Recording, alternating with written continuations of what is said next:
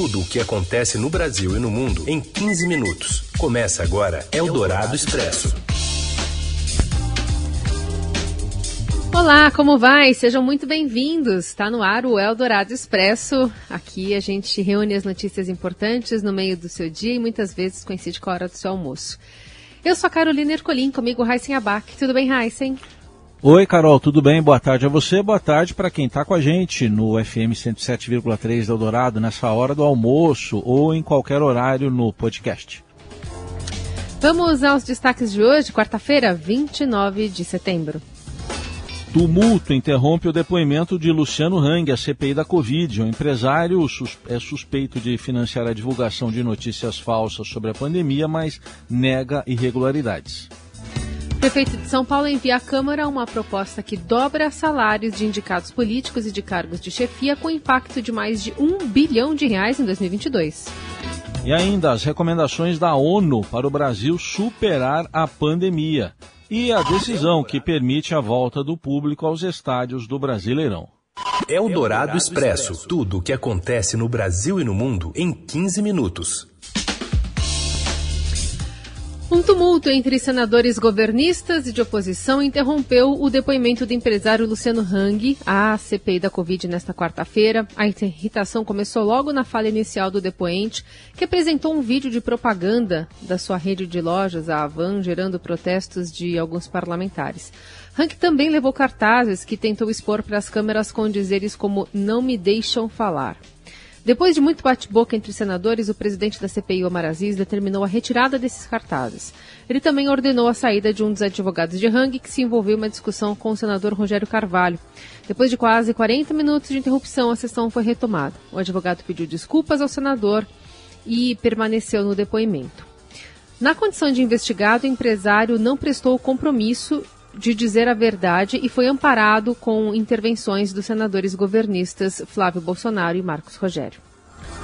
E Luciano Rank foi convocado a depor em razão da suspeita de que tenha financiado a disseminação de notícias falsas sobre a pandemia. Ele também foi chamado para falar da morte da mãe em um hospital da rede Prevent Sênior, investigada por fazer tratamentos com o kit Covid sem o conhecimento dos pacientes.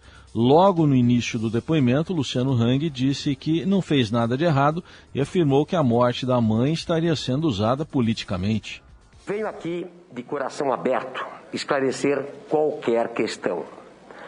Porque nada devo, não fiz nada de errado e a CPI não tem prova alguma contra mim. Imaginem o quanto é duro para mim ver a morte da minha mãe sendo usada politicamente de forma tão vil, baixa e desrespeitosa. Por isso, não aceito qualquer desrespeito à memória da minha mãe. O presidente da CPI, Omar Aziz, rebateu a declaração. Essa CPI, eu pessoalmente e muitos senadores aqui, é, nunca usaram o nome da sua genitora politicamente. A primeira pessoa a falar que se tivesse dado é, os medicamentos, tratamento precoce, ela poderia ter salvo, foi o senhor que falou sobre ela em rede social, não foi a CPI que trouxe isso aqui.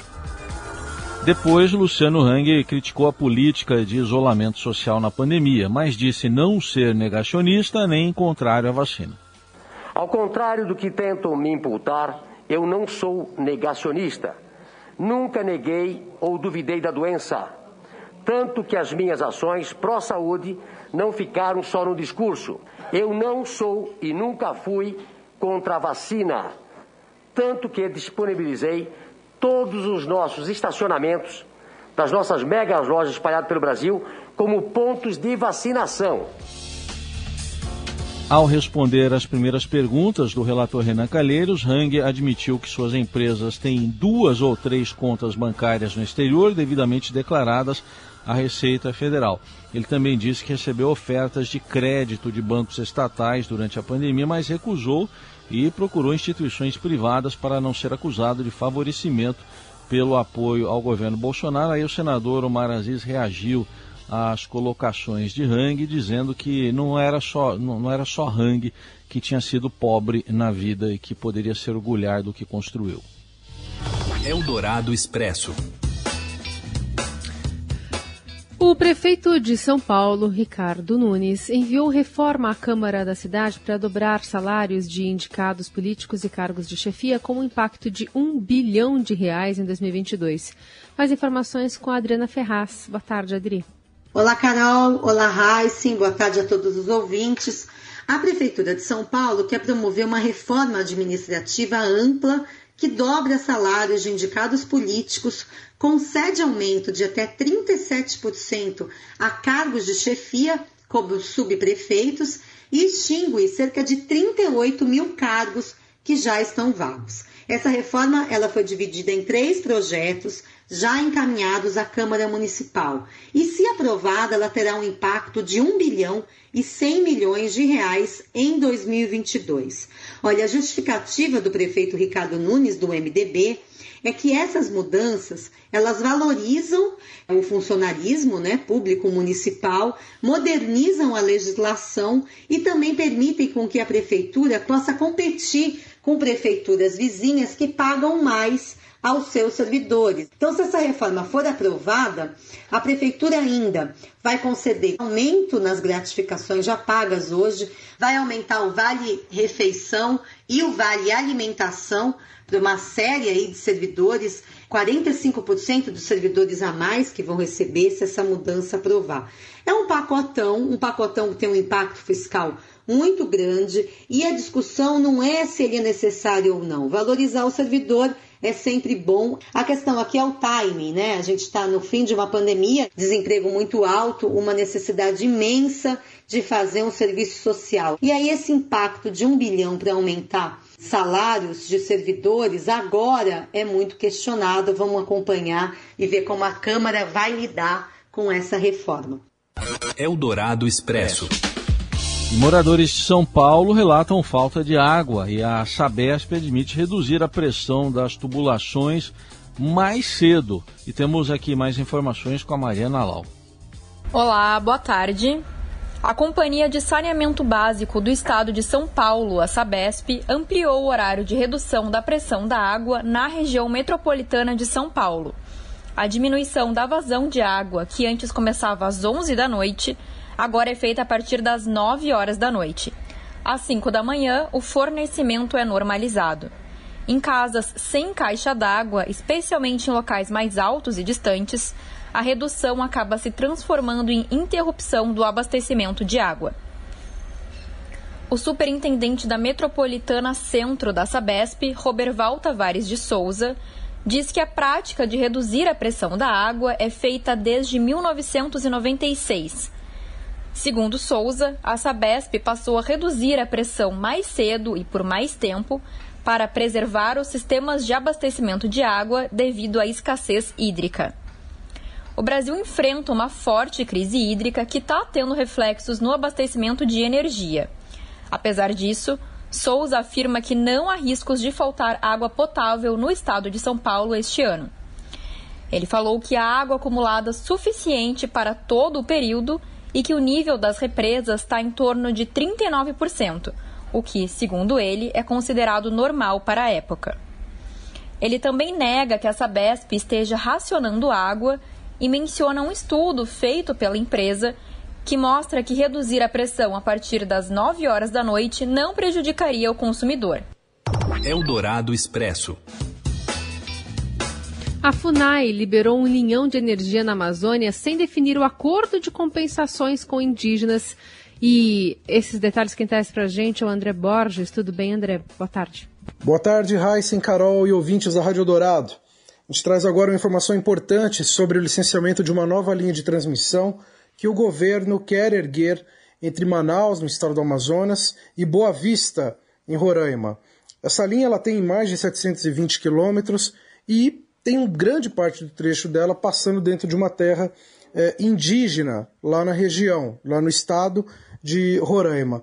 São 2.300 indígenas que vivem na região, a terra indígena Waimiria-Troari. Pois bem, é, a linha corta no meio a terra indígena, mais de 120 quilômetros de linha passando na terra, e os indígenas terão graves impactos por conta disso e esperavam a compensação ambiental, programas é, que o governo teria o compromisso de tocar por causa desses impactos. O que aconteceu é que a FUNAI disse que isso vai ser definido depois, depois da obra ser iniciada, ou seja, foi liberada a obra sem acordo, não há acordo nenhum sobre como esses impactos, muitos deles irreversíveis aos povos indígenas, serão tratados. Isso enfureceu muito a comunidade na região, a gente está em contato com eles, que devem aí ir para a justiça, prometem é, agir é, para que isso seja revertido. Eldorado Expresso. O mercado de trabalho formal brasileiro acelerou no mês passado e registrou um saldo positivo de mais de 372 mil carteiras assinadas em agosto, de acordo com os dados do Cadastro Geral de Empregados e Desempregados, o CAGED, divulgados hoje pelo Ministério do Trabalho. Em julho, foram abertas cerca de 303 mil vagas. Foi o oitavo mês consecutivo de abertura de postos de trabalho formais. O resultado do mês passado decorreu de 1 milhão e 800 mil admissões e 1 milhão e 400 mil demissões aproximadamente. Em agosto do ano passado, já com o mercado de trabalho se recuperando dos efeitos da primeira onda da pandemia no Brasil, houve abertura de pouco mais de 242 mil vagas com carteira assinada. Eldorado Expresso.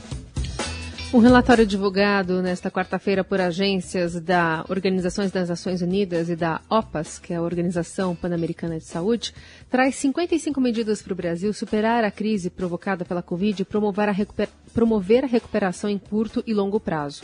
Entre as medidas, o texto indica que o país priorize a reabertura de escolas com segurança, garanta a renda básica universal, conecte todas as crianças e adolescentes à internet até 2030, ofereça linhas de crédito verde atrativas e invista em cidades inteligentes.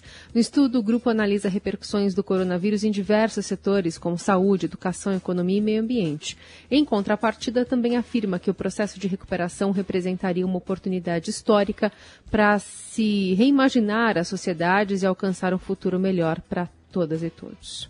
Eldorado Expresso.